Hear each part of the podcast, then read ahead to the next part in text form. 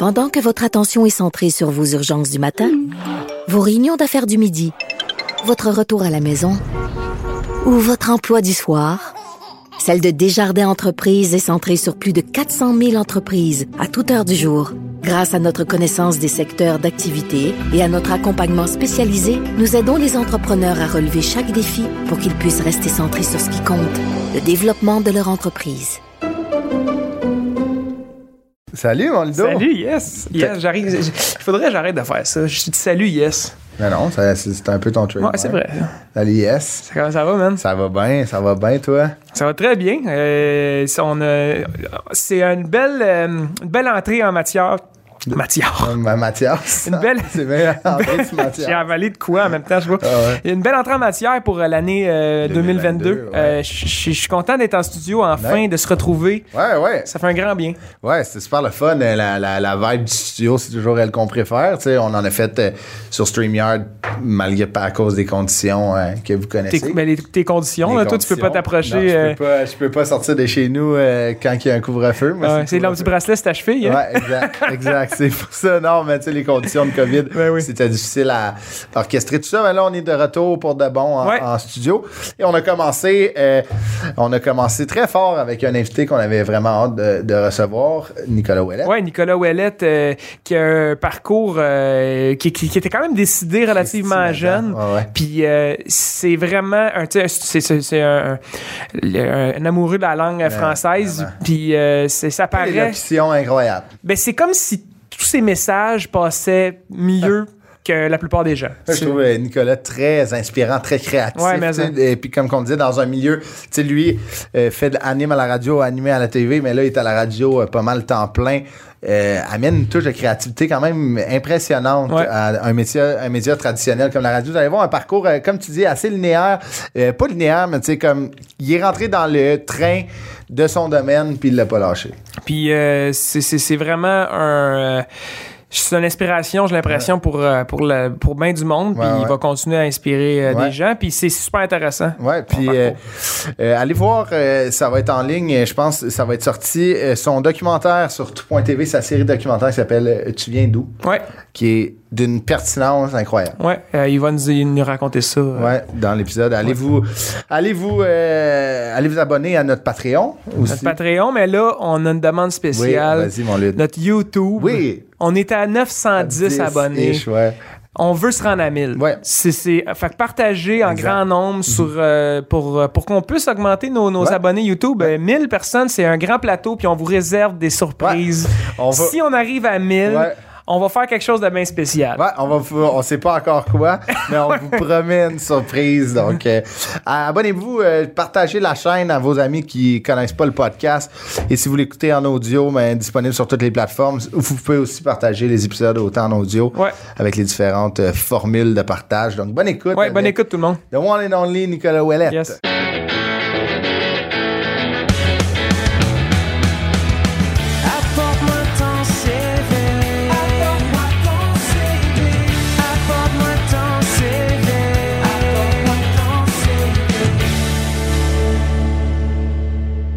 David, comment Yes, ça va? ça va bien, toi? Ah oui, c'est notre premier podcast en studio. Ouais. On à avait 2022. fait- ouais, on avait fait, euh, on avait utilisé StreamYard, qui était le fun, mais il n'y a rien qui bat le. non, non, c'est, mieux être, être ensemble. là. On, on- là, on peut se donner des vrais bisous. Des vrais bisous. Des vrais bisous avec les lèvres purellées. Ouais. Comment ça va, toi? Ça va bien, ça va bien. T'entends la, la prochaine année euh, du bon pied? Je pense que ouais, euh, C'est, c'est, ça, va être, ça va être une belle année. T'as t'as pas de cerne, man? Pourquoi? Ben, tu sais, t'es papa. Ah, c'est vrai, ben oui. Ah, Non, c'est vrai. Non, mais je- je- pourquoi j'aurais des cernes? Ben, Ben, ben, euh, je admettons, un jeune, un enfant, ça je veux pas, trop parler de ça parce que je veux pas faire chier les parents, mais euh, puis je veux Ah, pas me jinxer, mais la petite adore euh, relativement bien. Ah ouais, hein? Oh, regardez ça. Tant mieux. Fait que euh, je- non, je suis pas cerné. Tant mieux. Si c'est ça, là, si- je sais qu'il va y avoir une régression éventuelle, puis euh, si on a un deuxième, le deuxième, ça va être, euh, ça va être de la merde. là. Ah ouais. Mais euh, pour l'instant, c'est- c'est c'est malade. Mais je vais essayer de faire un lien avec notre invité là, au niveau des cernes. Je pense, Nicolas, tu as fait de la, de, la de la ra- de la TV le matin, radio le matin dans ton CV. Fait des époques cernées, t'en as eu? J'en ai, j'en ai eu, ouais. Des époques fatiguées. très, très fatiguées. Nicolas Ouellette, comment ça va? Ça va très bien, en pleine forme. Mais j'ai Yes. mon lien- j'ai essayé de faire un lien qui Ah, marche ça peu, marche, ça marche. On C'est va un bon segway, comme on dit. C'est peut-être pas le lien le plus solide. Si Ben, c'était un je pont, pense je passerais que pas en c'est- Je pense que c'est solide. Non, non. Euh, Nicolas, euh, merci d'avoir accepté. Plaisir. euh, de Ouais, euh, Très content d'être là. Un CV, euh, ma foi, très, euh, très dans le même domaine. Sais, mettons, Ouais. je pense que tu as choisi ta voie euh, rapidement, puis tu étais Ouais. dedans, mais il y, a beaucoup de choses intéressantes. Tu as commencé très jeune quand même à, à être devant la caméra. Ouais, vraiment. J'ai ouais, devant le micro plus surtout, très tôt. exact. Euh, ouais, je, je, je l'ai raconté à quelques reprises cette anecdote-là, mais euh, quand j'étais en sixième année au primaire, en fait, j'avais fait une, euh, un concours d'art oratoire qui, appelle- qui s'appelait l'art de s'exprimer. C'était organisé par le club optimiste de ma paroisse à Saint-Louis-de-France, Wow, à ok. Sainte-Foy, qui est maintenant à Québec. Puis à ce moment-là, un des juges, c'est un animateur de radio qui s'appelle Michel. Lamarche. Puis euh, Michel m'avait vu dans ce concours-là, puis il m'avait dit ah toi, on dirait que tu pourrais peut-être considérer dans la vie faire ce métier-là. Puis il m'avait invité, lui était animateur à Radio Canada à l'époque Ah, ouais. de l'émission du retour, puis il m'avait invité à venir faire des chroniques tout ça. Puis c'est comme ça que ça a commencé, fait que j'avais 13 ans la Ça première vite, fois. c'est Quand même. avant-gardiste comme paroisse quand même, de Ah faire des... euh, Saint-Louis-de-France, des on concours salue toute la paroisse, Ben oui, euh, ben toute oui. l'école primaire. Non, mais c'est drôle. C'est- C'est c'est rare que quand t'es jeune, t'as 12-13 ans, tu, sais de- si tu veux faire de la radio. C'est c'est quand même un médium qui, qui est plus mature, là, j'ai l'impression. Ouais. Ben, je sais pas. euh, je pense que quand cette opportunité-là est arrivée, ça m'a quand même pris une genre d'année presque avant de donner digérer, suite à ouais. Michel puis à faire ouais finalement ça m'intéresserait de d'essayer ce truc-là. Moi, j'ai grandi dans une maison où on, on se levait tous les matins en écoutant la radio. Ah ouais, hein? Ah, Radio-Canada. ok, Fait que ok. j'ai grandi avec la Ah radio ouais. dans ma vie beaucoup, puis ça a toujours été un médium qui m'intriguait. Fait que je pense qu'au début, c'était plus l'intrigue que l'envie de faire ce métier-là. Ouais. Puis rapidement, en le faisant, ça, ça, ouais, euh, ça crée un déclic solide. ça. Mais tu sais, c'est- c'est vrai, c'est vrai, c'est un bon point. Tu sais, admettons, je sais pas, est-ce que, est-ce que tu l'as vu toi, admettons, avec les études que tu as faites, est-ce que, est-ce que la, la, la, la proportion est plus grande vers la télé que la radio? Est-ce que c'est encore comme ça ou ça a Hmm. Ben, changé? Faudrait demander à des Ouais. plus jeunes que moi, parce que moi, j'étais comme dans la dernière, j'ai l'impression, génération où l'idée de faire des médias traditionnels est encore très vogue, ouais. ouais. Fait que je pense que ça change. Je pense que la façon de faire de la radio, de faire de la télé change, ça c'est sûr. Euh, je pense aussi, euh, je, je pense aussi qu'à la radio, il y a comme il y a comme une façon différente, Ouais. je pense, qu'il faut de faire les choses pour que ça rejoigne les gens, puis il faut y réfléchir de façon différente. En fait, je, tu sais, je dis un peu de la, de la sauce, là, mais dans le sens Mhm. Ouais, ouais. où ce que je veux dire, c'est que je pense qu'avant, tous les gens se tournaient vers ces médiums-là pour euh, être informés, Ouais, l'info, c'est ça, tout ouais. ça. Là, aujourd'hui, les gens ont plein de sources et de ressources pour être divertis, informés. Fait que je pense que c'est juste qu'il faut l'aborder différemment, puis penser aux segments de épingle- gens qui ont son peur. Ouais, exact. Ouais, c'est ça. Mais comme dans n'importe quel genre de médium, un, un podcast, il y, a- il y en- a- Ouais, ouais. il y en a une avalanche. Ça maintenant. Ouais. Puis parlons-en tout de suite de ça. Le balado qui a grandi, tu sais, la radio des fois a pu être. Ben certains. Certaines, euh, certaines offres radiophoniques ont dû peut-être être euh, affectées, mais tu sais, toi, tu animes un, un- un- une émission hein, sur la radio de Radio-Canada Ouais. qui est Nouveau Son, qui fait Ouais. vraiment la place aux artistes émergents Ouais. musicaux. Tu sais, ça, c'est une façon de, de comme diversifier le- le- Ben oui. la programmation et de faire de quoi d'accessible autant pour tu sais de parce qu'on dirait que ce choix là d'émission était peut-être plus tourné vers le balado au début du balado. Ouais. Ben, en fait, je pense que pour moi, faire de la radio puis faire du podcast, c'est deux choses complètement différentes. Ah ouais. Et Pour moi, la radio, c'est un médium qui se fait ici et maintenant, qui se fait le plus possible, j'ose le croire, en direct ou en tout cas ouais. live to tape, puis que t'opères un peu comme tu vas opérer, en tout cas pour moi, en termes de, de, de musique, un peu plus comme un DJ set. Ouais. Je trouve que le podcast Ah ouais, a plus hein? la, Ouais, c'est vrai. la latitude d'être, euh, d'être, je veux dire, lousse, là, mais d'avoir Ouais, le- ben d'avoir l'espace pour jaser, pour faire des détours puis tout ça. Moi pour moi la radio c'est un médium direct surtout quand on parle de musique, tu sais Ouais, j'essaie que ce soit le plus euh, contextuel, c'est-à-dire donner du contexte autour Ouais. des tunes, jouer des tunes puis que ce soit le plus rythmé possible pour Ouais. que le monde ait le moins possible envie de décrocher parce que je sais qu'en général, c'est pas du monde qui va choisir en allant sur son Spotify, sur Ouais. son Apple Podcast Ah ouais. ou qu'importe pour écouter mon contenu à Ouais. long terme. Souvent, les gens, ils vont être là 5, 10, Ouais, ouais, 15, 20. Puis moi, mon but, c'est qu'ils l'écoutent Ouais, ouais. 25, 30. Puis Ouais, c'est pas de l'humour, là, tu sais. Je suis pas dans une ça, radio exact. commerciale où il y a de la pub, il y a de la tune, il y a des sketchs, puis tout ça. Tu sais, nous, on joue de la musique. Fait que moi, il faut que je convainque Ah ouais, les gens de rester en leur parlant correctement de la musique puis en leur jouant les bons trucs. ça, c'est Tu c'est- fais-tu un pacing, genre comme un show? Ouais. Ben oui, non, on a toujours une programmation. Non, mais tu, montes ça comme un show, mettons, tu peux pas Comme, mettons, moi, si je monte un pacing pour faire un Ouais. show, j'enlignerai pas quatre balades back-à-back. Ah non, non, c'est sûr, mais non, c'est Ouais. ça, c'est ça, on appelle ça la courbe, là, la fameuse courbe ça. musicale est super importante. Ah ouais, Nous, on travaille avec une, une- une belle équipe, là, on est cinq dans, dans l'équipe du, du show IC Music, avec Pascal, notre réalisatrice, elle fait la programmation musicale, puis on travaille toujours cette idée de, de, de courbe. De la rythmée, ouais, exact, ça, exact. Pour que ce qui joue côte à côte soit cohérent, puis que les interventions viennent s'inscrire là-dedans Ouais. de façon... Mais c'est c'est intéressant, c'est vraiment intéressant l'affaire de tu sais, du, du DJ un peu là, cette interaction là de cette Mm. comme cette- comment tu vas construire cette émission là qui est qui, est- tu sais, qui est plus euh, comme tu dis l'instant présent. Est-ce que c'est quelque chose qui tu sais ça, ça t'attire encore? Ah, complètement. Moi, c'est pour ça, en cette, euh, fait, que je fais OK. ce métier-là. Puis c'est pour ça que j'écoute encore de la radio bien plus que je vais écouter. Mais j'écoute beaucoup de podcasts, ouais. mais j'écoute des podcasts narratifs qui ont rien à Ouais, voir ouais, avec ça, un exact. format quelconque Ouais, de radio. Je vais écouter des histoires en, en mode podcast. Là, en ce moment, je suis en train d'écouter The Trojan Horse Affair ou je vais écouter This American Life ou des trucs de ce genre-là.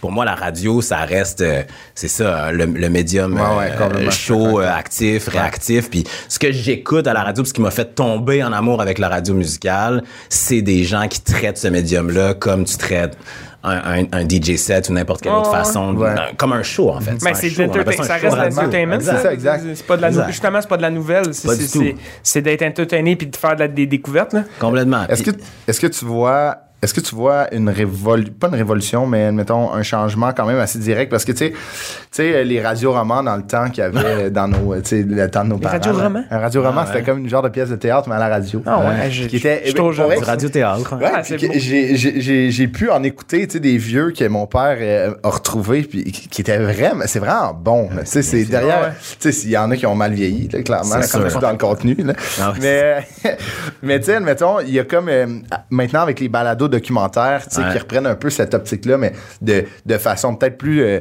euh, un sujet précis qu'on décortique. Est-ce que tu vois que la radio revient à des choses qu'elle avait avant, mais qu'elle les, tu sais, comme elle les modifie à, Ouais, à l'heure actuelle? Ben, et, euh, pendant la pandémie, il y a eu quelques radiothéâtres qui ont Oui. permis à des pièces qui n'ont pas joué sur scène de ouais. jouer à la radio. Je trouvais ça super ingénieux de la Ben part oui, de mes patronnes de décider de, de revaloriser cette Ouais. forme d'art-là. Après ça, est-ce qu'on revient à des formules? Je le, je, je le sais pas. Je pense, hmm, je Non. pense pas. Je pense que la- je pense, ouais. je pense que c'est plus l'inverse. Je pense que la nouveauté, euh, par exemple, ce que le balado a apporté va plus percoler dans, Ouais. jusque dans la façon de faire de la radio. Tu sais, les segments sont plus racontés. Tu sais, Ouais. La, la ligne entre le, le- le narratif puis le factuel, le factuel restera toujours important quand on fait de l'information, mais la ligne entre le narratif puis le factuel est vraiment plus floue. Les gens vont, puis même les journalistes, tu le sens, vont beaucoup plus te raconter des histoires qui vont te parler Ouais, d'une ouais. situation, parce que c'est comme ça que tu gardes Ouais. les gens Au lieu, de, accrochés. au lieu de juste Complètement. démontrer les faits, dire des C'est ça. faits. Ouais. Au lieu de te dire, euh, je sais pas, il, il- Ou hier, quand, comment, hier à pourquoi. 7 heures, il est arrivé telle, telle, telle Ah, affaire. Ça va plus être, euh, hier soir à 7 heures, Julie rentrait chez elle. Ouais, ouais. quand Ouais? C'est Ouais, ouais. correct. C'est pas la mise en scène, Parce qu'au bout du compte, ben oui, ouais, au bout du compte, ils se racontent la même histoire. C'est juste que il te permet, Ouais. il, il, il- il reels you in, comme on dit. Ah, L'information est là. là. Ah On ouais. a les facts. Là. C'est juste qu'il te raconte une, une Ah bonne ouais. C'est vrai, histoire. c'est vrai. Puis tu sais, il y a de quoi, il y a de quoi de beau. Moi, j'écoute aussi, admettons, euh, j'écoute la radio. J'aime beaucoup la radio. J'ai toujours été un fan. J'en ai fait à l'université. J'en ai fait quand je suis sorti de l'université. Puis euh, j'aime ce qui- l'envers, tu sais, l'univers audiophonique là, admettons, qui est de la radio, du balado, de se créer son image. Oui. C'est ça qui Comme est lire beau. un livre, là. Mais C'est juste quelqu'un qui te le- qui exactement. te- qui te le lit. Exactement. Puis tu sais, dans le temps, c'était très.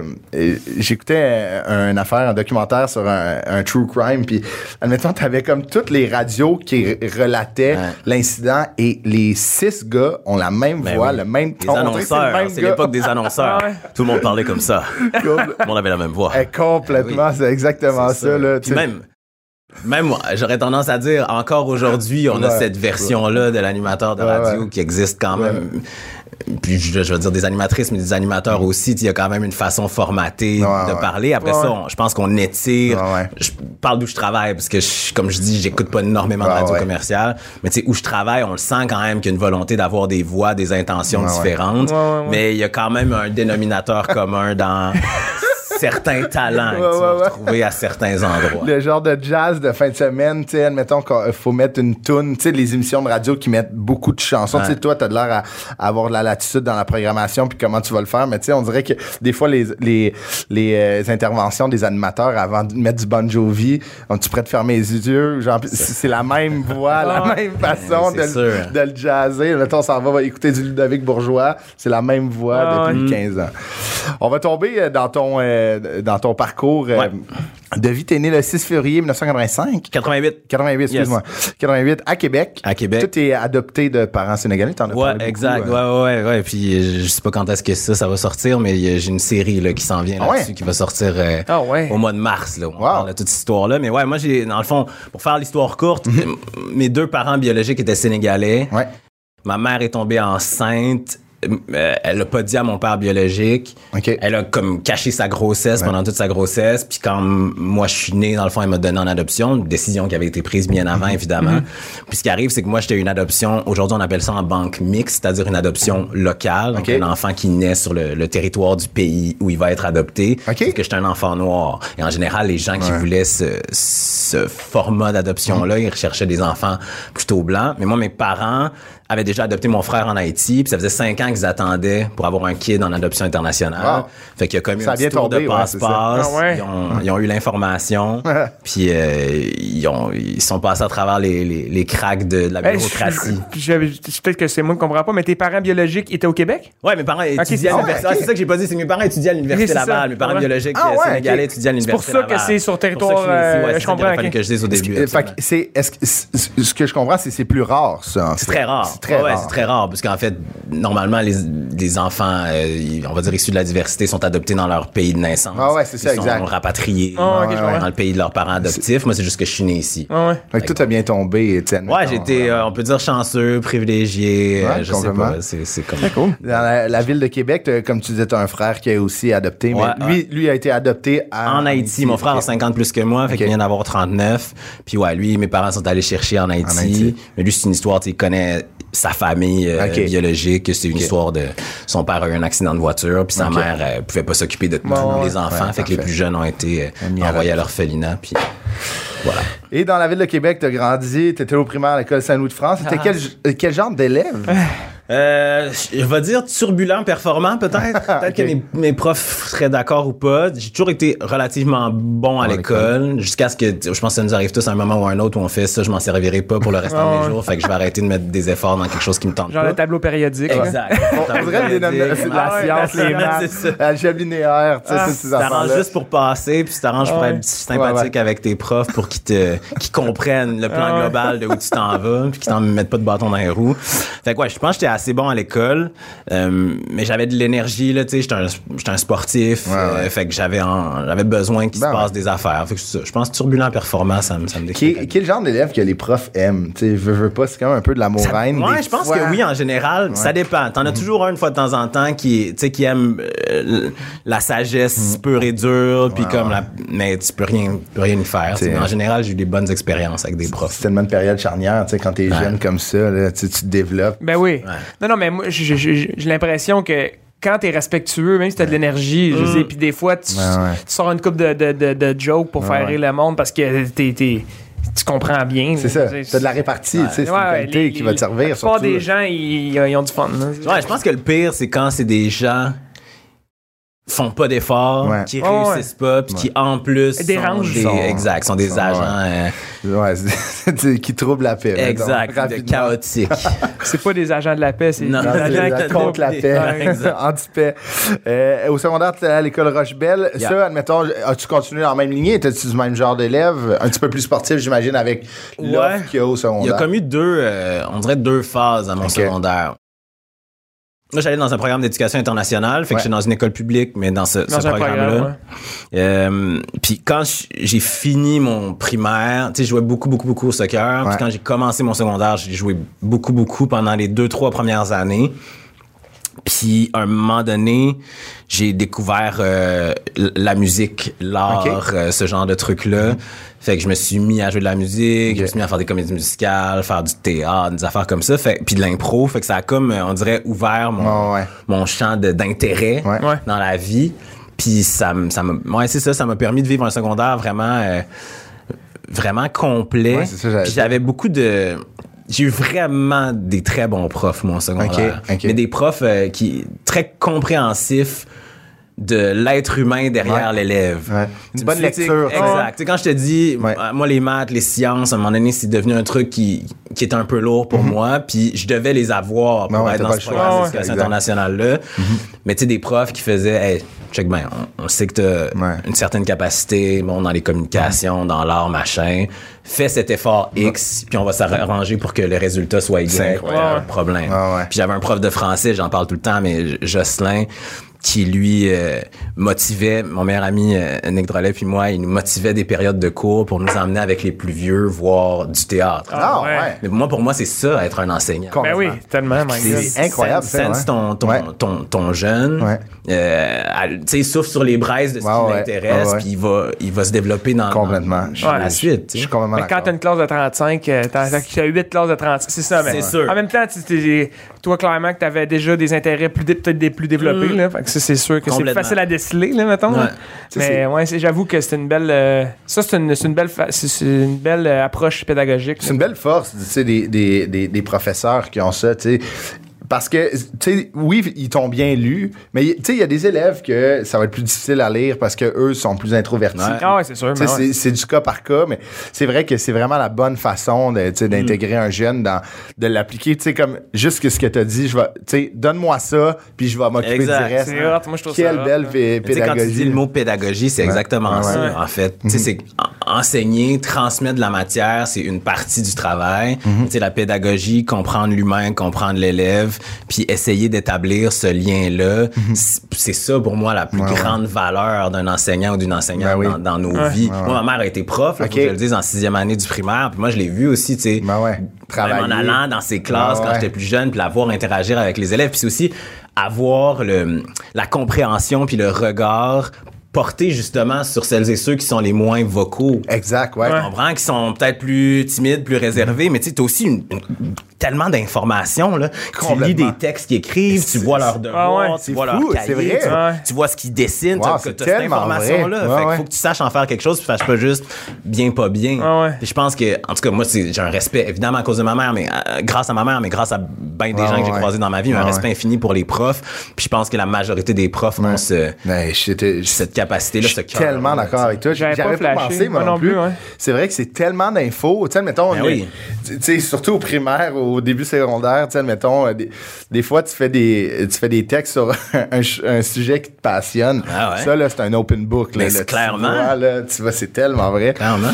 Mais est-ce que, d- dans un futur euh, à long terme, euh, est-ce que enseigner euh, ce Ah, médium-là de la radio, j'y ai- pensé souvent. est-ce que ce serait bon? Je sais que comment Moi, tu ben, je, je sais pas si enseigner, parce que le, le problème, puis je pense que n'importe qui qui a étudié en, en com va s'y reconnaître, c'est que si tu te mets à enseigner beaucoup, tu te mets à être sur le terrain moins, puis après ouais. un certain temps, ça te rend obsolète. Ouais. J'en ai eu des profs qui étaient, je, je sais, très performants à une époque, qui ont sûrement été très en contact avec le milieu pendant un temps, mais qui, je sais pas, 10, 15 ans Ça, tu remote te de leur détaches, expérience, c'est tu fais, ah, on dirait que ce dont tu me parles en ce moment, ça existe plus vraiment. Ouais, ouais, ouais. C'est difficile à appliquer ben aujourd'hui. oui. c'est que je pense en ce moment, c'est beaucoup plus la question de mentorat. Tu sais, quand je veux me faire écrire, Ouais, ouais. quand les gens vont me demander, tu veux venir faire une conférence, veux-tu jaser, machin, machin.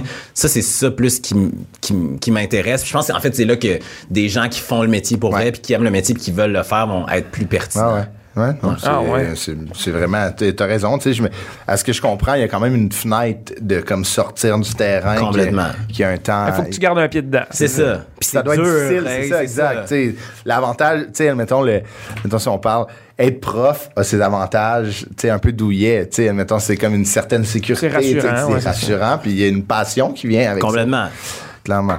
Mais bref, à C'est suivre. tough être prof. Ouais, ouais, complètement. Puis, Il faut que tu l'ailles là, aussi, là, la pédagogie. Là, Ouais. c'est, Ah c'est- c'est- c'est c'est c'est inné. Là. Ça, c'est un combat. On pourrait, on pourrait faire une série de podcasts là-dessus de à quel point qu'il mérite plus de. Ben ouais. de- C'est Ah, parce non, fait, je pense qu'on voit pas. Moi, j'ai un ami qui a, qui a travaillé en, en, en finance pendant un bout de temps, puis qui lui a fait, ah, c'est fini, ça me tente plus. Puis là, il retourne à l'école, puis il étudie pour devenir prof. Ah ouais. Prof d'histoire, tu sais. Wow. Puis il me disait, c'est tellement étrange parce qu'il y a beaucoup de gens qui oublient que quand on est dans la classe, Mhm.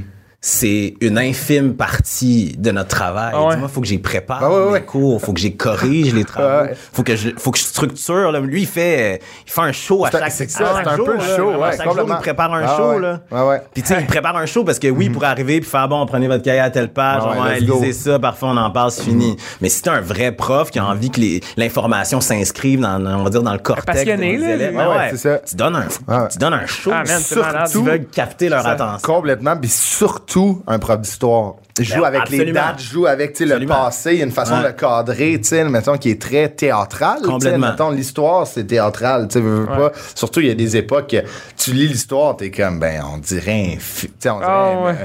un, vieux, sais, western spaghetti un peu mal fait, mais c'est ce qui a fondé, tu sais, beaucoup de choses, mais C'est surtout. de trouver les petits faits aussi euh, afférents qui vont te permettre, qui vont faire que l'information va s'inscrire dans le cerveau de la personne à qui tu parles. Complètement. Parce que ça prend des dates. Ah, j'ai pas eu ça, moi. Non, c'est Ah, ça. hein. C'est- comme si, si, si- t'es pas intéressé si la personne en avant de toi est pas Ça intéressée. pas. ça. Exact. Ouais. Ah, moi, c'est. Mais sans tête, c'est ça, tu sais, on dit souvent de, de- de comprendre l'histoire pour euh, qu'on prévoir le, ou, euh, Ouais, ouais, comprendre le, le- le présent, le présent ouais, et c'est ça. le, le, le- ça De- voir les prévoir le tangents. futur. prévoir le futur, mais ouais, c'est. Ah, moi, ça aurait été complètement. c'est vrai que c'était un show à chaque fois. Ça aurait été complètement mon bag. Si je faisais pas d'humour, je- c'est. Ah ouais, je comprends. me garochais, là. Tu sais, c'est un show, là, l'histoire, là. tu sais. L'histoire en tant que telle, c'est un show. La, raconter. Tu sais, c'est encore qu'on, tu sais, on revient à, l'image mentale. L'histoire, je trouve, c'est, c'est le, le tremplin de tout ça, là. Ouais. mettons, euh, euh, tu parles d'un personnage historique, mais ce qui est le fun, c'est. Tu peux te l'imaginer. Mais t'as hein. une vieille photo, sont toutes pareilles. cheval. mais tu sais, comme moi, on dirait que Avec une blanche. Ouais, c'est ça, tu sais, admettons, mais on dirait que j'aimais m'imaginer, tu sais, ce gars-là au quotidien, ça reste qu'il se lève, il se couche, puis C'est sûr, il mange, c'est ça. Ah ouais. Ah ouais. Euh, après, c'est ça, là, après secondaire, fait que j'ai compris que cette, euh, admettons, de, de commencer à toucher aux arts et la culture, c'est un peu ça qui t'a envoyé à ATM. Euh, ouais, ben, c'est deux trucs en parallèle. C'est d'avoir commencé à faire de la radio Ouais. très jeune. Ouais. À quel âge? Du 14, je pense, quand quand, hein. quand j'ai commencé. Mais tu sais, c'était sp- Ouais, ouais. relativement sporadique. Puis maintenant, l'été, je le faisais de ouais. façon hebdomadaire. Puis c'était un peu le cute factor. C'est-à-dire, ouais. Ouais, ouais. t'as le petit gars qui prépare des chroniques, qui a pas encore mué, qui a la radio. tu sais, Ouais, comme un, il y a un facteur mignon. Mais moi, je prenais ça très au sérieux. C'était vraiment important pour moi de bien faire les choses. Ça m'a appris énormément, tu sais, en termes de, de, de structure, de rigueur, machin, des choses que je porte Ouais. encore aujourd'hui. Fait que ouais, ça a été ça. Euh, ça a été, oui, tu sais, les arts à l'école. Mhm. Puis ça a été, en fait, beaucoup particulièrement ma mère parce que j'ai une, on va dire ma cousine qui elle est allée là quelques années avant moi en ATM à Jonquière puis à un moment donné en voiture ma mère a comme fait tu sais toi Jonquière as-tu déjà pensé à ça machin? Puis j'étais comme ben j'ai regardé un petit peu mais tu sais l'idée de dire à tes parents à 16 ans à ce moment-là moi je- l'année prochaine je vais partir de la maison tu sais. il y, a, il y a quand même une Ouais, ouais. difficulté Parce qu'il n'y a pas eu de délai, là. C'est- C'est c'est- c'est Moi, directement du secondaire. J'avais l'as- 17 ans, je suis parti euh, à Jonquière. puis Mais j'ai l'impression qu'il faut que tu sois un peu dans ce milieu-là où ta, tu dis que ta cousine est allée une couple d'années avant pour juste sa- savoir que ça existe, honnêtement. Ouais, ouais, exact, ça. c'est ça. Moi, il a fallu que je Ouais, sache ouais, que ça existe Ouais. first. Puis une fois que je l'ai su, ben, là, c'est devenu comme une espèce d'évidence que ouais. c'est ça que ça me prenait. Ah, c'est là, c'est ça. c'est- c'est- c'est- Ouais, ouais, je C'est pense la terre promise. Ouais, Mais ouais. C'est dur de me replonger à cette époque-là. Je pense que c'est juste que je m'imaginais pas faire autre chose. Ouais. C'est exact. Tu sais, en comparaison entre aller en sciences humaines Ouais, ouais. ou en sciences lettrées arts, des trucs du genre, Ouais. je, je m'imaginais pas faire Aller ça. t'ouvrir des portes. ouais. Exact, c'est Ouais, ça. ouais. Puis je m'imaginais pas non plus rester, je pense, tant que ça, en rétrospective, à, à Québec. OK? Tu sais, je pense qu'il y avait un, un- un bout de ma vie qui avait été fait là. Là-bas. Là-bas, tu sais, avec les- le, le- le cercle des gens avec qui je me tenais, les gens qui, qui m'ont aidé à grandir, puis autour desquels je me suis défini. Je pense qu'il y avait comme inconsciemment cette volonté-là de repartir à zéro, Ouais, ouais. quelque Ouais, part ouais. de nouveau, puis d'essayer quelque chose d'autre. C'est drôle, tu sais, admettons souvent, mais là, c'est pour ça que, juste rapidement, tu sais, ATM, c'est au cégep Ouais, de, c'est de Jonquière, un programme, tu sais, qui est dans le top, là, ou tu sais, qui est, qui est Ouais, ouais, ouais, formateur. c'est C'est pas un des seuls. là, c'est- Je pense qu'il y en a un à Québec. Je pense qu'ils en ont développé d'autres, Ouais, ouais, ici, ouais, pas loin à ou des Montréal. collèges privés, ça. tu sais, qui se. C'est vraiment un bon Disons programme. qu'ATM, c'est le plus vieux. Ouais. Ouais, c'est le plus- c'est- puis c'est le seul je pense public tu sais où tu as la radio presse écrite euh, conseil publicitaire tu as tout un programme de production post-production Mhm. télévisuelle fait que puis tu sais je veux dire nomme nomme n'importe qui ou à peu près qui est Ouais. dans les médias aujourd'hui il y en a sont beaucoup passés qui par sont dans les par là de tu sais de phrases Baudouin à. Gravel à je ne sais À trop. Joe Cormier, À l'ami Joe commun. À Joe mon bon vieux Joe Corn, à mon vieux Pierre Brassard. Ouais, ouais. Bref, il y en a plein. Mais c'est ça, tu sais, puis c'est quand même drôle de, de dire, tu sais, tu voulais comme repartir à neuf, mais là, euh, sais, souvent, le move, c'est Québec-Montréal. Ouais. Québec, Jonquière, C'était était- là que ça se passait. Ouais, ouais, c'est fait ça. qu'on dirait que je- Mais tu sais, t'as 17 ans, Ouais, tu réfléchis pas tant que ça. Je dis, le moment où j'y ai réfléchi pour la première fois réellement, c'est quand je suis arrivé Là-bas. Là-bas. Ah ouais. Puis là, t'as- tu pognes ton deux minutes. Ah ouais. Je pense que n'importe qui qui dit, je suis arrivé là-bas, je suis devenu supra-émancipé, je m'en Ah viens ouais. pas de chez nous, il te ment un peu. Ah ouais, non, c'est T'as ça. 17 ans, t'es jamais parti de chez vous, t'arrives dans une ville, dans une encore plus petite ville que d'où ouais. tu viens, dans une résidence. Ma chambre était plus petite que où on est, en ce moment. C'était des, euh, des dortoirs, genre en résidence, ouais. résidence, ouais. Puis tu sais, t'as un petit frigo, tout ça, puis tu connais personne. T'es à Jonquière, tu sais, t'es au Saguenay-Lac-Saint-Jean. Ah, c'est quand même pas à porte, là, de- même de Québec. chose. là. Moi, quand mes parents sont partis, je, je paniquais. Ouais, ouais. Ah, Grave. Puis oublie pas, là, c'est trois ans. Tu sais, trois ans, quand t'as 17 ans, c'est long. Aujourd'hui, tu me dis trois ans. Je suis comme, Ça va. ah, ça, ça se Ouais. fait vite. Je veux dire, j'ai fait un cégep, j'ai fait Ah un ouais. bac trois ans, c'est rien, ça passe de même. Mais à 17 ans, là, tu sais, tu fais. Il y a trois ans, j'avais 14. Dans trois ans, je vais en avoir 20. Ouais, t'es Là, j'en ai t'es 17. jeune, là, C'est long. C'est Ah, long. Finalement, Complètement. ça a bien été. Mais tu sais, adulte, tu pars, mettons, justement, on t'en- on t'enverrait travailler dans une autre ville pendant trois ans. Tu serais capable de te faire une routine d'adulte, un peu de découvrir des places. Non, mais aussi, 17. je veux dire, à 17 ans, c'est quand même un moment où que tu, tu découvres plein d'affaires. Ben oui. tu, tu te fais des, tu te fais des chums, t'as vécu Tes premières des expériences. premières expériences, ouais. Tu connais rien à 17 C'est ans, c'est ça. Fait que t'es vraiment devant l'inconnu. Mais cet inconnu a été rempli de beauté par la suite. Ouais, c'est ça. On dirait qu'il y a de quoi de, admettons, de, de très convivial, de chaleureux du Saguenay-Lac-Saint-Jean, qu'admettons, mais, mais tu sais, 17 ans, je vais passer trois ans à, à Berlin, je fais comme, ouf! Ben, tu- vas vivre quelque chose.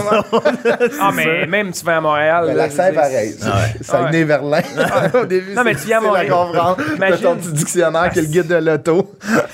Mais moi, ma mère vient de là, du Ah. Saguenay. Fait que moi, c'était comme. Ah, ouais. Mais Ok. elle, a gra- elle a grandi là. Fait que, tu sais, moi, l'accent, tout ça, je le connaissais bien. En même temps, c'est comme si. J'aille ça, les gens qui disent l'accent est charmant. Ouais. Mais il y a quelque chose de très. euh, je sais pas, de très, Ouais, très il- ouvert.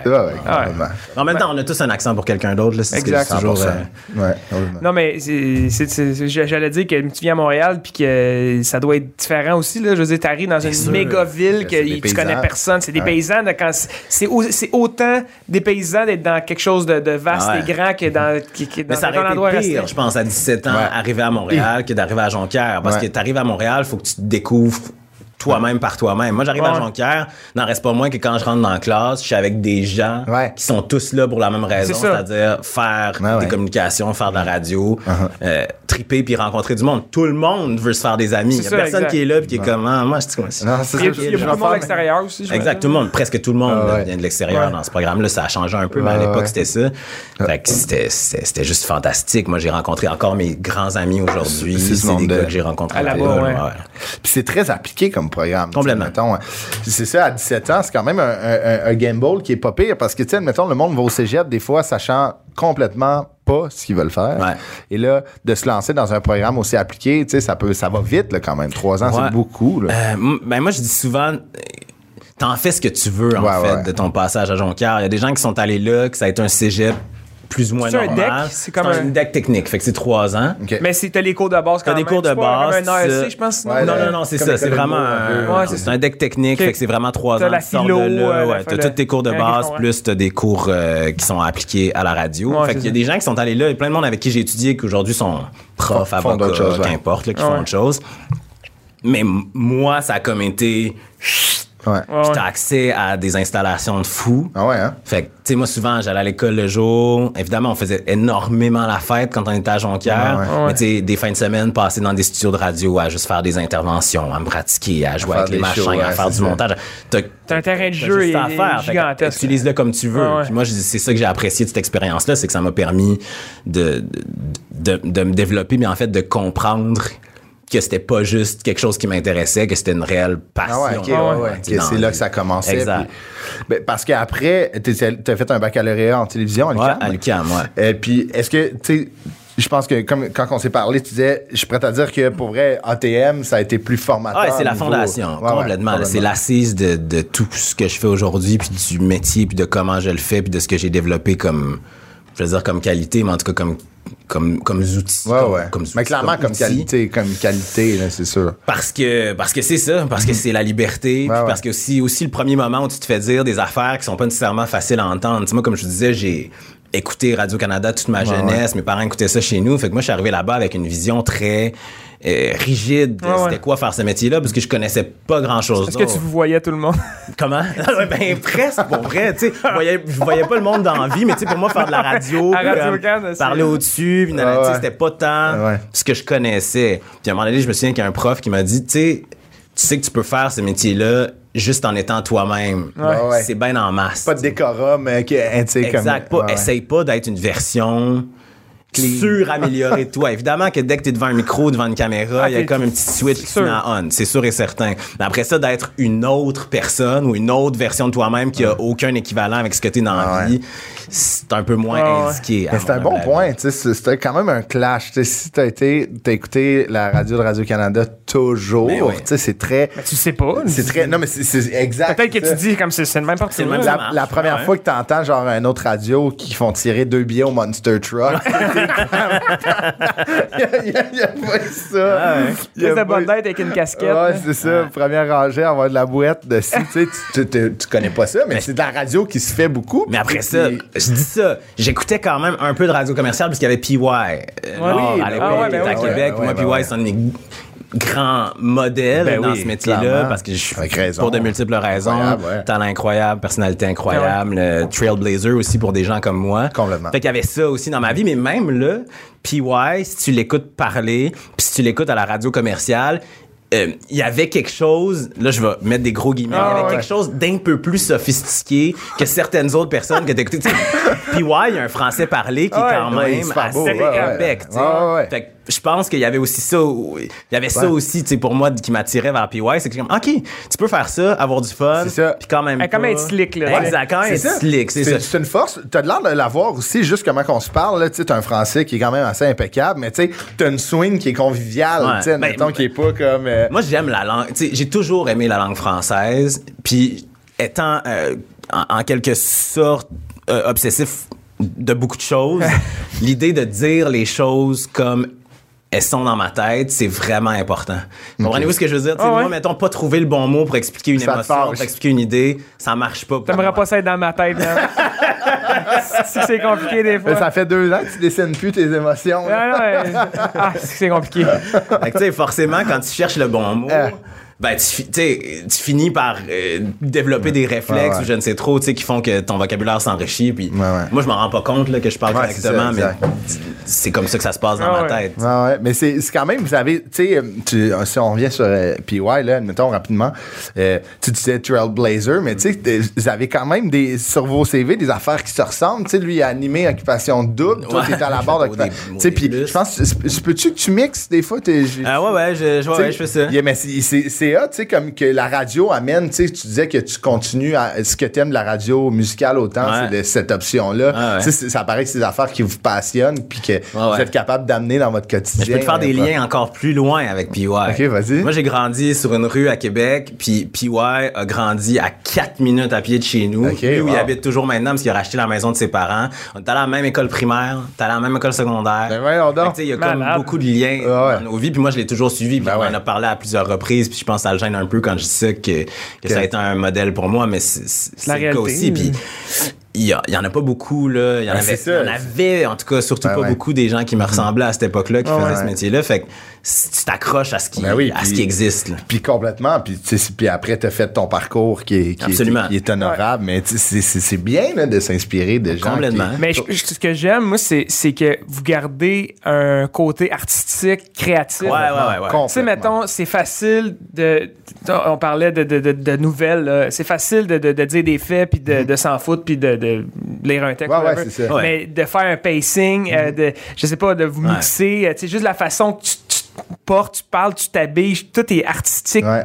C'est, c'est, Après ça, on est chanceux, nous autres, parce que on est. on- Tu sais, moi, je suis pas journaliste. Moi, j'ai un énorme respect parce que j'ai plein d'amis qui sont journalistes, puis c'est une job qui est extrêmement difficile. Ah non, non, C'est c'est évident. exigeant, Cela dit, dans le contexte dans lequel nous on est en tant que que- qu'animateur, moi je dis toujours, tu sais, moi je suis un artisan. Je suis pas un artiste, je suis pas un journaliste, je suis un artisan de la radio. Non, mais tu restes, ça reste que ça- c'est, ta créativité est quand même Exact. mise- Ouais, est valorisée, valorisé, est valorisée. absolument, complètement. Exact, ouais, ouais. 100% C'est hot, raison là, de- là-dedans. Puis moi, c'est ce que j'essaie de conserver aussi. Puis c'est ce qui fait, je pense, que tu gardes le lien avec, Ouais, le, ouais. avec Ouais, le ouais. monde.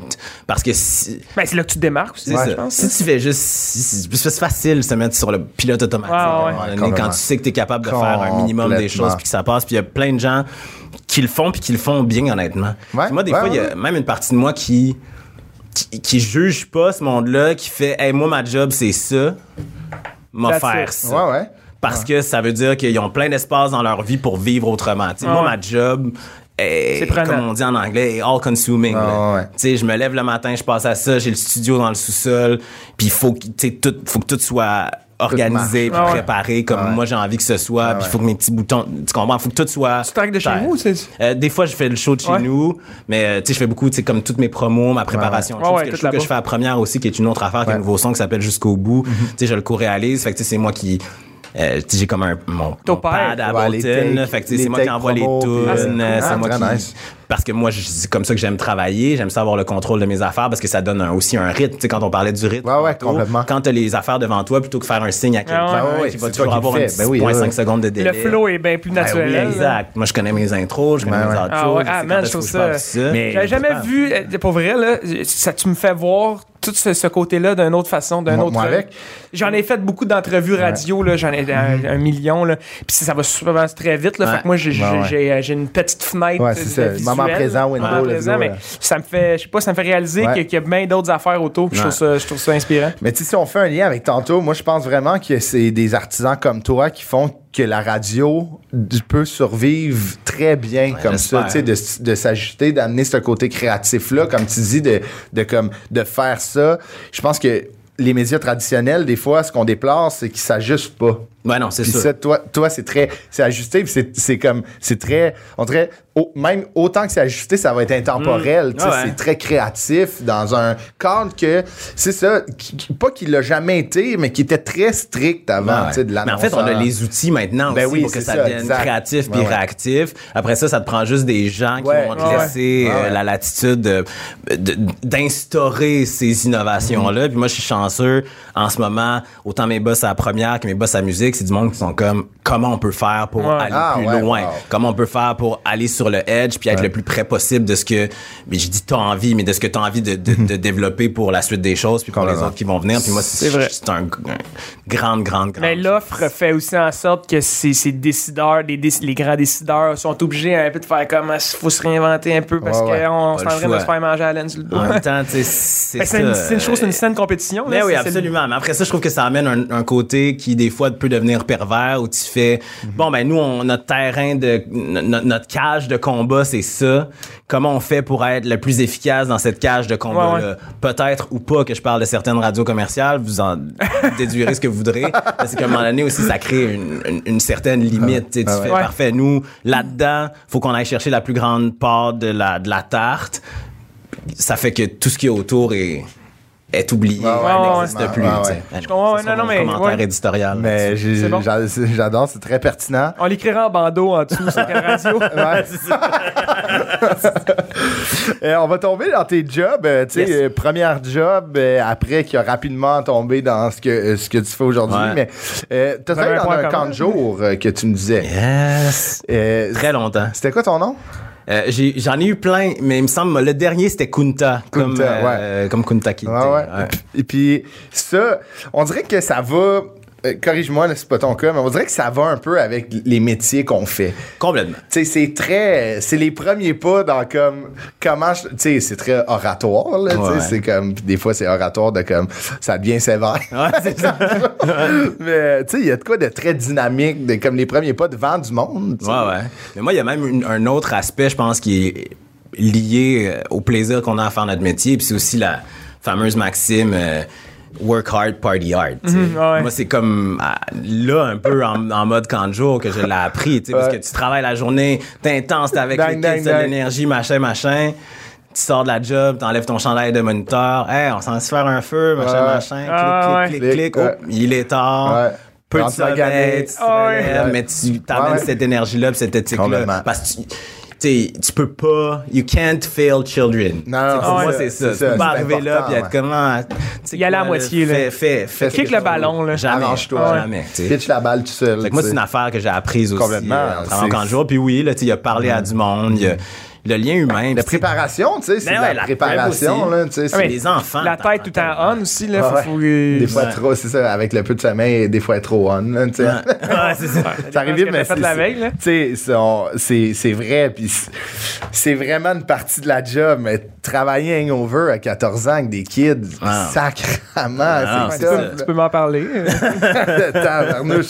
C'est vraiment, tu sais, c'est tellement rough, mais c'est vrai, tu sais, il y a de quoi, tu- you can fail children, c'est Ouais. vraiment ça, là, tu peux pas les délaisser et dire, hey, Polo, il a mal à la tête, là, tu sais, euh, faites, faites, faites de la Non, non. gouache. Arrêtez de crier. Non, non, c'est ça. Ça marche pas. Ça après ça, une petite sieste un petit Ah peu plus oui. longue que d'habitude au début de l'après-midi. Pourquoi pas? Tu vas du Gatorade de 8 à 4, c'est correct. T'as fait ça combien de temps? Euh, j'ai fait ça. J'ai commencé à 14 ans comme euh, apprenti, Ouais, je pense qu'il appelle. Puis ouais. probablement jusqu'à 17, 18. là, Comment? Peut-être le L'été, dernier genre, euh, tu- c'était ta job d'été, ouais. Peut-être le dernier été de mon... Le premier été où j'étais à Jonquière, ça a été mon dernier. je Ok, ouais. pense, au, OK, OK. au, au camp de jour. Puis est-ce que c'était des camps, tu sais, admettons, avais-tu, tu travaillais-tu plus, tu sais, moi, c'était des camps genre sportifs, musique, théâtre, Non, nous, c'était les- la ville. At C'était large. les- on appelait ça à Québec, puis je me suis rendu compte en venant à Montréal que personne appelait ça comme ça. Mais nous, on appelait ça des terrains de jeu. OK. C'était comme- terrains- c'était- le au lieu camp, des ça, camps de jour, ça s'appelait des terrains de jeu. OK. Ah ouais. Ah Je ouais. sais pas hein. pourquoi, mais nous autres, à Québec, c'était ça. On travaillait au terrain Ils sont de jeu. avant-gardistes. Ouais. fait que, euh, fait que ouais, ça a Mais personne n'a adopté ces termes-là. Euh, non, par non, Nulle part, non, c'est juste resté Ah à. Québec. ouais, on était dans des terrains de jeu, puis c'était la ville, en fait. Fait que c'était n'importe quel kid pouvait s'inscrire, puis venir, puis souvent, pardon, les jeunes... Ils venaient quelques journées, après ils partaient en vacances, Ouais, ils revenaient. C'était pas comme un, des séjours. C'est Ouais, vraiment, t'avais les mêmes jeunes pour tout l'été. Puis des fois, ça fluctuait sur qui était là, qui était pas là. c'était un peu une cour de récré, là. Les gens arrivent, partent, puis... Exact. euh, Mais c'était le fun parce que tu crées des liens avec les, les jeunes. Tu sais, quand t'es là pendant euh, deux mois, ouais, deux mois ou à peu près, tu sais, tu crées des vrais Ben oui, liens ben plutôt que oui. de faire C'est un séjour de ben deux oui, semaines intenses, puis après ben ça, ouais. changer de C'est vraiment ça qui est hot. Euh, après, tu sais, t'es- comme, comme on disait tantôt, tu sais, comme à, à 14 ans, tu faisais déjà tu sais, de la Ouais. radio l'été. Tu as été recherchiste Ouais, j'ai fait de la à. Radio-Canada Ouais. à 14, 15 ans, Ah, maintenant. plus vieux que ça, quand même. Euh, ça, ça devait être. Je pense que je suis plus sûr du, des- timeline, des- de, la, de la chronologie de l'affaire, là, mais je pense que l'été, mon premier été après Jonquière, je vais comme commencer à travailler au terrain de jeu. Puis ce fameux Michel Lamarche qui, Ben ouais. à 12 ans, m'avait repéré, animé une émission de fin de semaine à Radio-Canada. Puis moi, j'avais écrit, en tout cas, s'il y a de la job, si jamais, tu me feras signe dans la date. Puis finalement, il m'avait dit, hey, on, on aurait une place pour un recherchiste, euh, genre deux ou trois jours semaine Ouais. pour préparer le show de la fin de semaine. Ça te tente dessus, moi.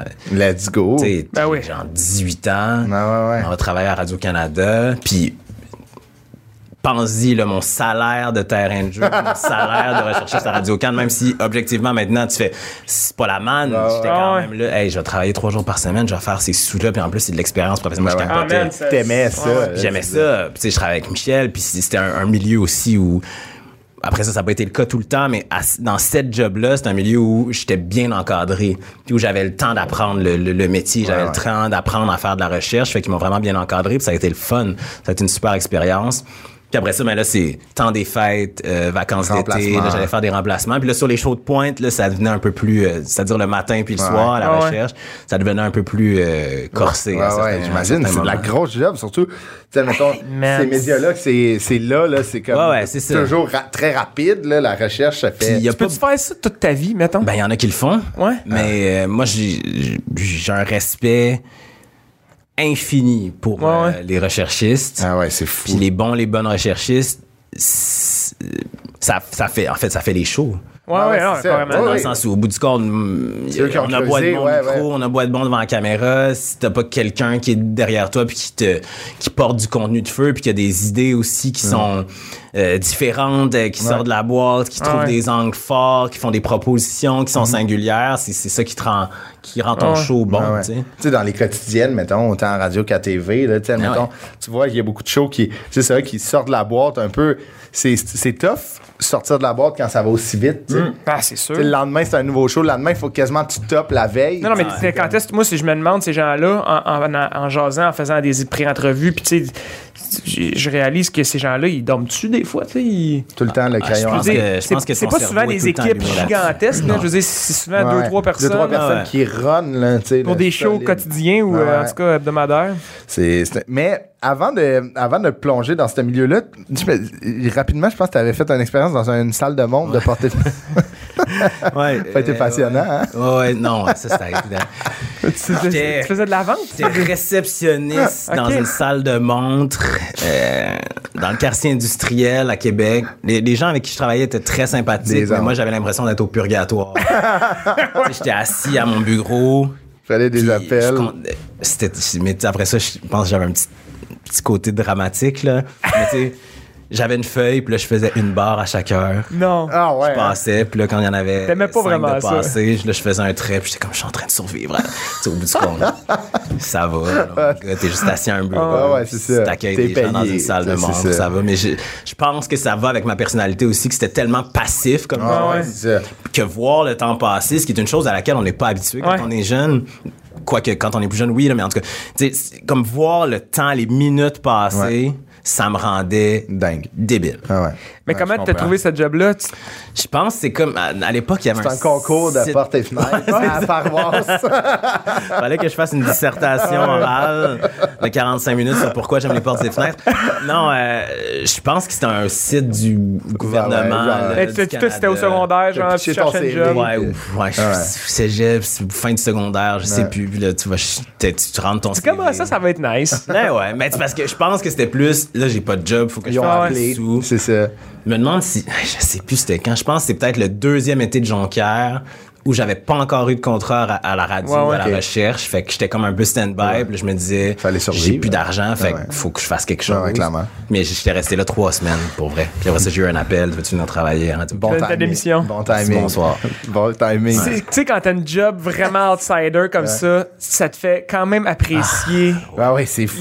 C'est ça. Moi, j'ai eu des jobs, là, man, ça n'a aucun sens. J'ai travaillé dans bien des affaires, puis des jobs vraiment plates, là. Puis ça me fait apprécier mon travail. exact. Ben oui. C'est Quand, quand justement, tu sais, c'est- pas fait pour toi, là, tu sais, Ouais. mettons, là. Ouais, moi, c'est ce que je reproche aussi des fois à des gens qui font des métiers comme ceux qu'on fait, puis qui peuvent. euh, on va dire, peuvent devenir difficiles, Ouais. qui Ouais, ouais. peuvent cesser d'apprécier ce que les gens autour d'eux font ou le privilège qu'ils ont d'avoir une tribune, pouvoir ouais. Ah, c'est un privilège. scène, pouvoir parler C'est de fou, raide, là. Ouais, c'est ça. Tu sais, je me dis, repense-y là, au moment, justement, là, où j'étais assis à la salle de montre, ou même, des fois, je suis dans la job que je fais en ce moment, je repense au moment où j'étais à 5 heures du matin, euh, en régie à Radio Cannes, qu'il faut que je réveille quelqu'un au téléphone parce qu'ils veulent faire une entrevue, puis que je suis mortifié. Ah, là, man, ah, c'est vrai, hein? Tu sais, parce que t'as 21 ans, tu sais pas comment, tu sais que tu vas te faire gueuler après. Moi, je suis pas vraiment bon avec le, tu sais, ouais. le, le- La le refus, confrontation. la confrontation.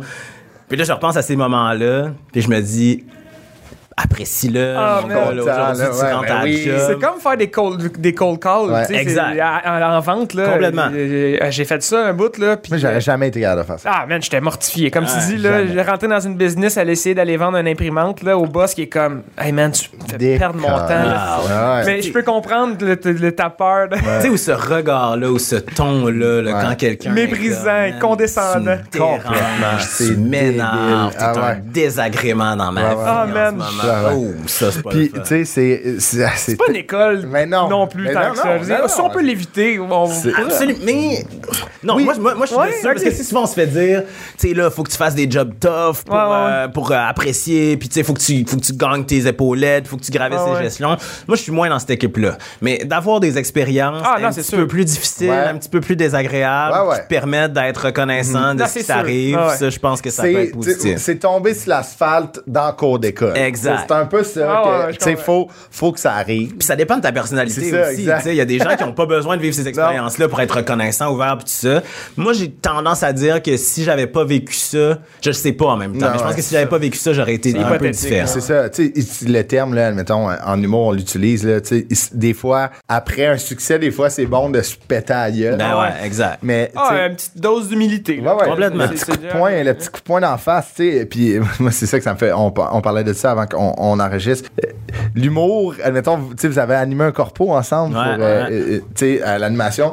Toi, tu jouais, de la- j'imagine, il y avait un segment musical. Ouais, ils pas pogné pour l'anime. Non, non, non. Puis en fait, on va ouvrir l'UDA, qui qui est bon à l'animation.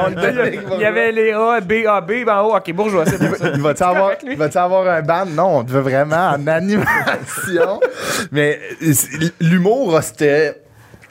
Chris de. Excusez les, les- excusez les mots, là, mais c'était Chris de, d'affaires-là d'un corpo de comme.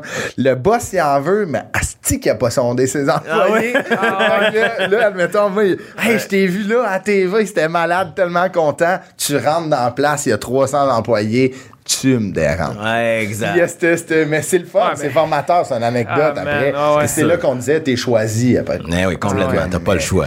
Mais le, tu sais, des, des fois, ce qui était le fun, puis du virtuel, Ben ouais. Calisse, En humour, surtout, du virtuel. Eh, wow. C'est la mort, là. Dans ma salle de bain, j'étais chez nous, j'ouvrais la porte, j'étais chez nous. Malade, ça. Puis qui ont pas aimé ça, je m'en sers. Tu l'as pas vu. Ma blonde ouais, est je là, elle sait que je suis drôle. Ça suffit. T'es bon, mon amour. Ouais, c'est ça. Mais tu sais, j'ai- pas été capable d'être débiné web, fait que ça, il y avait des bons côtés. Après, euh, c'est ça, moi, ce que je veux, je veux qu'on parle de ça.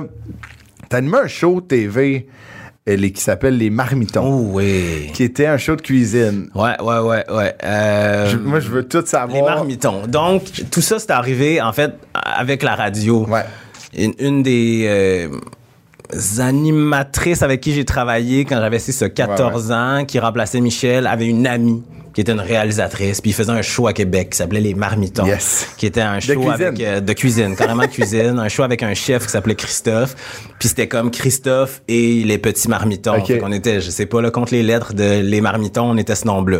OK. Puis Ah, yes! Attends, mais c'est- euh, vous faisiez quoi maintenant? Ben, on- dans le fond, chaque épisode avait un thème. Mettons, moi, je me souviens qu'un de mes épisodes, c'était le sirop d'érable. OK. Et donc, il y avait des segments en cuisine avec Christophe où il faisait des recettes avec nous qui Avec le sirop d'érable, genre des grands-pères au sirop d'érable, je ne sais trop. Ouais.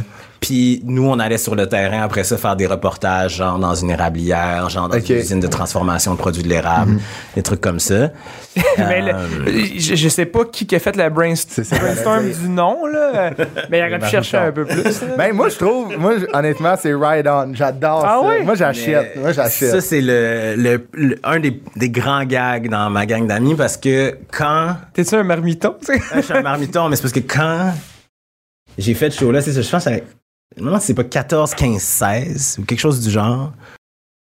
Puis c'était à TFO, Ouais. à la télévision française Ouais. euh, en Ontario.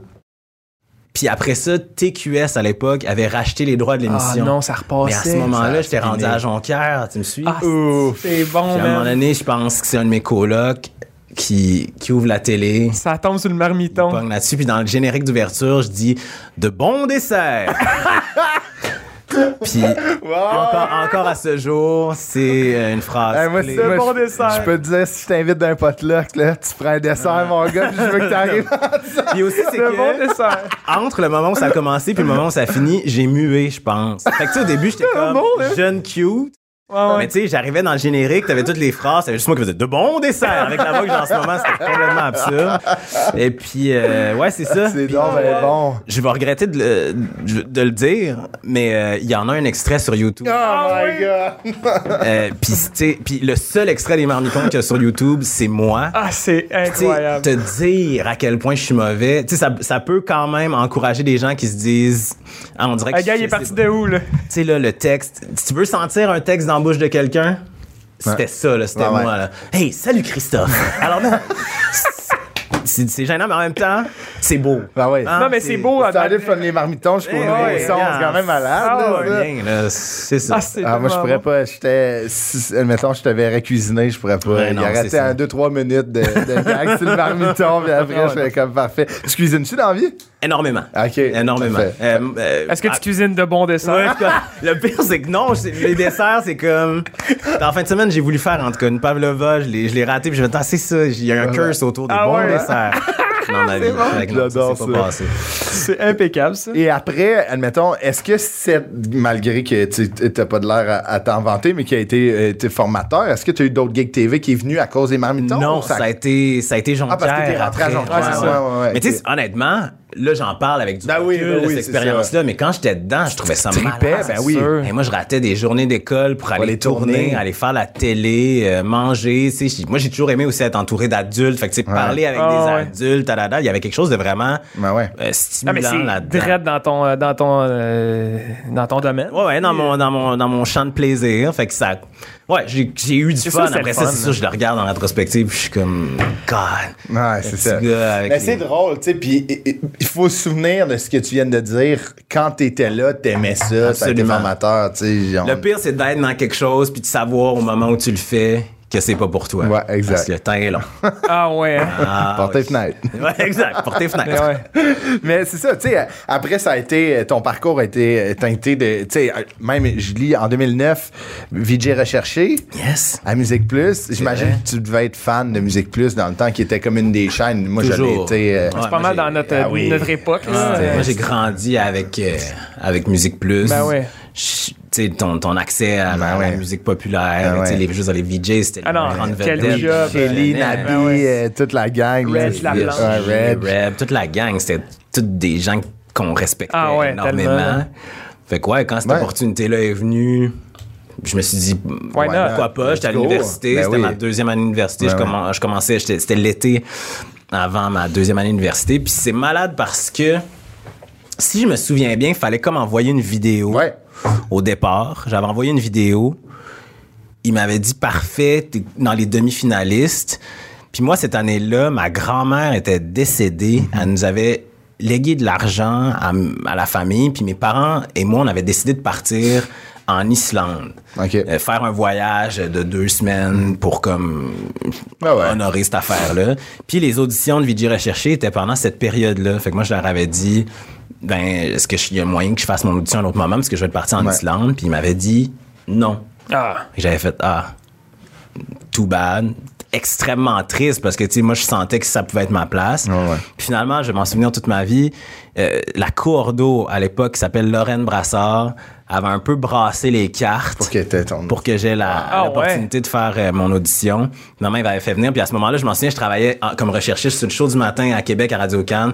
Et J'avais fait mon chiffre jusqu'à midi. J'étais parti en voiture jusqu'à Montréal. J'étais venu à Musique Plus. Dans le sous-sol, je pense que le local où j'ai fait mon audition, c'est le local qui était ma loge quand je faisais OD+. Ah, ok. Ça dit l'affaire. J'avais fait mon audition là. J'étais reparti à, à Québec travailler Ah ouais. tout ça. J'avais fait mon voyage en Islande. Il m'avait appelé. Il m'avait dit T'es dans les finalistes, faut que tu fasses une vidéo. J'avais tourné ma vidéo en Islande. Wow. de Wow, présentation. man. Puis finalement, revenu au Québec. T'as eu- Aller là le, le vendredi euh, je- en septembre. Puis finalement, euh, on est arrivé. Incroyable, incroyable. Ouais. Puis après, tu sais, ça a continué. Tu as fait beaucoup de, de, de, tu sais, de- de- d'émissions, autant à la TV qu'à la radio. Puis, tu sais, OD Plus en direct qui a été, tu sais, qui était. Moi, je, je me souviens, j'ai- j'aimais ce show-là. C'était complètement dynamique. faire. Ouais, c'est Ah, ça. sûr. Mais c'était comme un, c'était une, c'était une curveball. Quand Val Dalpé, la productrice de, de, de OD, m'avait appelé, m'avait dit Tu veux-tu auditionner? On cherche Ouais. un animateur. Et comme fait Hey, je On dirait que je le sais pas, mais je vais y aller. Puis après, Ouais, ça, on s'en ouais. Puis là, m'avait rappelé, m'avait dit C'est toi qui l'as. Puis pour vrai, j'y ai réfléchi deux secondes. Parce que je me disais, à ce moment-là, tu sais, je sortais de quelques années à Vrac. Ouais. Là, je venais d'arriver à Radio Cannes. On faisait un show qui était, je sais pas sérieux, mais tu sais, c'était un show qui était Ouais, ouais. dense là, en termes de contenu. Puis ah, moi, je savais pas nécessairement, j'avais pas de plan de match là, sur ce que je voulais faire ou où je voulais aller après professionnellement. Puis là, je me disais, tu sais, la perception d'OD, puis machin. Puis à un moment donné, j'ai fait, hey, j'aime le show. J'ai ouais. toujours regardé le show. J'aime Jay, j'aime ce que Ouais. Jay a fait avec ce show-là. Ouais. Le Why monde not? avec qui je vais travailler a l'air Mm. génial. Ah, y avait Ouais. un- Puis on fait du direct Ben quatre oui. fois par semaine, ce qui arrive jamais. Ah ouais, c'est ça. On fait, Hey, on va y aller. Puis ça a été encore à ce jour une des expériences professionnelles les plus agréables. Ben oui, c'est Ah ouais. sûr. Mais ça se sentait, il y avait un vibe. C'était tellement très. fun. En plus, le direct, c'est pas facile. Puis surtout après un show comme ça, là, Ouais. qui est très regardé, je trouvais que vous avez été capable d'amener une dimension très très proche des gens, de très dynamique, de comme nous on décortique ce qu'on a vu, puis c'était ride on. Exact. Puis en même temps, on pas tant au sérieux, Ben non. jamais. Il y avait personne qui était comme, on est en train de changer le monde. Non, Tout le monde était là pour la bonne blague. T'avais Puis moi, quand il y a des bonnes blagues, exact. Quand il y a des bonnes blagues, je suis vraiment un bon public. Ouais. Fait que, tu sais, euh, Jonca, euh, F Côté, euh, Pinot, euh, PY Roi des Marais. Tu sais, c'est- moi, j'étais mort de rire Ben oui. tout le temps. J'avais juste du gros fun. Puis avec l'équipe, Caro Lavoie, qui était la productrice au contenu, euh, Elodie, Ouais. euh, Matt, c'était toute une équipe rentrée là à 2h30 l'après-midi. C'est quand même une nice gig. C'était un highlight. C'était pas un pain in the. Ah, ass. pas tout le temps, on va rire, on va avoir du fun, on va On prenait des triper. petits verres dans ma Ah loge ouais. après le show. Ah ouais. C'était Quatre soirs semaine, c'est malade, là, tu sais, c'est hot au bout. Ouais, c'était une super expérience. Et là, euh, présentement, on peut. euh, Je veux qu'on, on- je veux qu'on finisse sur. Je veux que tu me parles de, de. Ça va sortir en mars. Ouais. Je veux que tu me parles du, euh, de la série que tu. Ah ouais, Tu vas prendre, euh, c'est- ouais, la c'est une, fiche. c'est une longue et courte histoire. Comment ça s'appelle? Ça s'appelle Tu viens d'où? OK. L'histoire du show, de la création du show, c'est euh, un meeting de brainstorm général avec euh, Oli Godet Savard, qui est producteur Ouais, au contenu chez KO, avec ce bon vieux Ouais. chez KO euh, TV. Puis moi, où on jase à la table, on est comme, ce serait fun de faire un projet ensemble. Puis on jase, on trouve rien. Puis à la fin de la conversation, je fais, mais tu sais, moi, il y a une question que je me pose vraiment, surtout depuis tout ce qui s'est passé en 2020. Puis C'est une question qui est un peu pas politically correct, mais en même temps que je sais qu'il y a plein de gens qui se posent, c'est comment être noir? C'est-à-dire que moi, je suis adopté. Je viens de Québec, je suis entouré de personnes blanches. euh, la majorité de mes amis sont blancs. J'ai grandi dans cet environnement-là. J'ai un accent québécois. Puis en même temps, je, je me sens, euh, je me sens noir parce que je Ouais, le suis. Puis ouais, c'est ouais. l'expérience que j'ai dans la vie. Ben ouais. Mais des fois, je sais pas comment me positionner ou comment prendre parole par rapport à ces enjeux-là. Ou si quand je le fais, je je suis valide de le faire. Là, il est comme, ah, OK, intéressant. On dort un peu là-dessus, on s'en reparle, puis on fait comme, Hey, je pense que Il y a de quoi, là? allons donc explorer ça.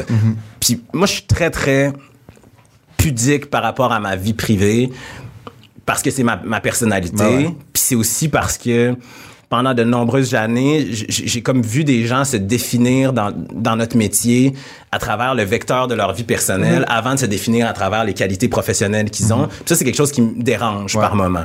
Puis j'avais pas très envie d'être cette personne-là. Sauf que rendu à ce point-là, avec ce show-là, on s'est dit, je me suis dit, ben, peut-être que je pourrais l'explorer un petit peu. Puis vraiment, au début, c'était comme, OK, c'est une question qui est déjà personnelle, ça, me- ça parle de mon identité, fait que bâtissons là-dessus. On a bâti une équipe, euh, Aïcha Vertu, qui est une, une DJ, Gaillance, euh, Marie-Ange Zibi, qui, est, euh, qui sont les deux recherchistes. Euh, Dan, que, Dan Abraham, que vous connaissez peut-être, Ben qui a réalisé un bout de la série, puis Myriam qui a fini la série, Myriam El Tamtawi. Bref, on s'est mis à jaser. Puis, à un moment donné, en brainstorm, il y a quelqu'un, c'est une très longue anecdote, je m'excuse. À un moment donné, il y a quelqu'un qui, à un moment donné, on, on a juste fait, mais tu sais, là, quand on se fait demander, tu viens d'où? Ouais. Puis qu'on fait, je viens de X endroit. Puis que la personne fait, non, non, mais tu viens d'où pour vrai? Là? Ah ouais. Ça, c'est ouais. comme l'affaire dans laquelle on se reconnaissait Tout tous, nous, Parce que tous, ils et toutes répondent les personnes Québec, racisées. Mais moi, mais souvent, je la réponds Québec. personne veut savoir savoir, c'est du. Sénégal. Ouais, ouais, Quand je te réponds ouais. du Sénégal, mais là, il faut que je t'explique toute l'histoire. Ouais, ouais. Puis, en, en disant ça, on a fait, ah, c'est l'a. ça la base du Ah show. Ah ouais. Puis là, après ça, ce que je, C'est tellement ça, je intéressant. faut que je salue toute l'équipe de, de, de Marc-Claude Blanchette à Marie-Flo, Mhm. euh, maintenant à, à Oli Godet, justement.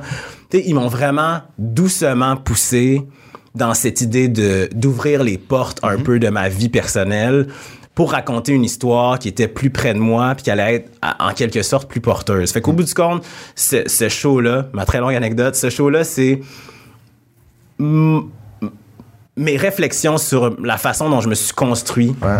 dans mon identité de personne noire, de mon adoption jusqu'à aujourd'hui, puis dans comment, à différentes étapes, il y a des éléments qui sont venus s'installer là-dedans. Donc, on ouais. parle de mon adoption, on fait une grosse Ouais. entrevue avec mes parents chez nous, Ouais. on, on revisite mes papiers d'adoption, j'ai interviewé Corneille, qui est ma plus grande idole d'adolescence, Ok. Brune Surin, ma plus grande idole de soccer de jeunesse, Lilian Thuram, qui est un, un international français, euh, Wow. filles, Sophie Racicot, Isabelle, euh, euh, Sophie Racicot, Sophie Fouron, Isabelle Racicot, bref, plein de monde. Mm-hmm. Puis on raconte euh, l'histoire de ce que c'est que de demander qui on est, puis de finalement en venir à la conclusion que on le saura jamais vraiment, Ah ouais. mais qu'il y a des étapes à travers lesquelles on peut passer pour s'en rapprocher. Wow. C'est pas mal Ah ça. ouais. je trouve. Tabarnouche, c'est- c'est- je trouve ça tellement pertinent en plus. Ouais. c'est parce que c'est le réflexe de tout le monde.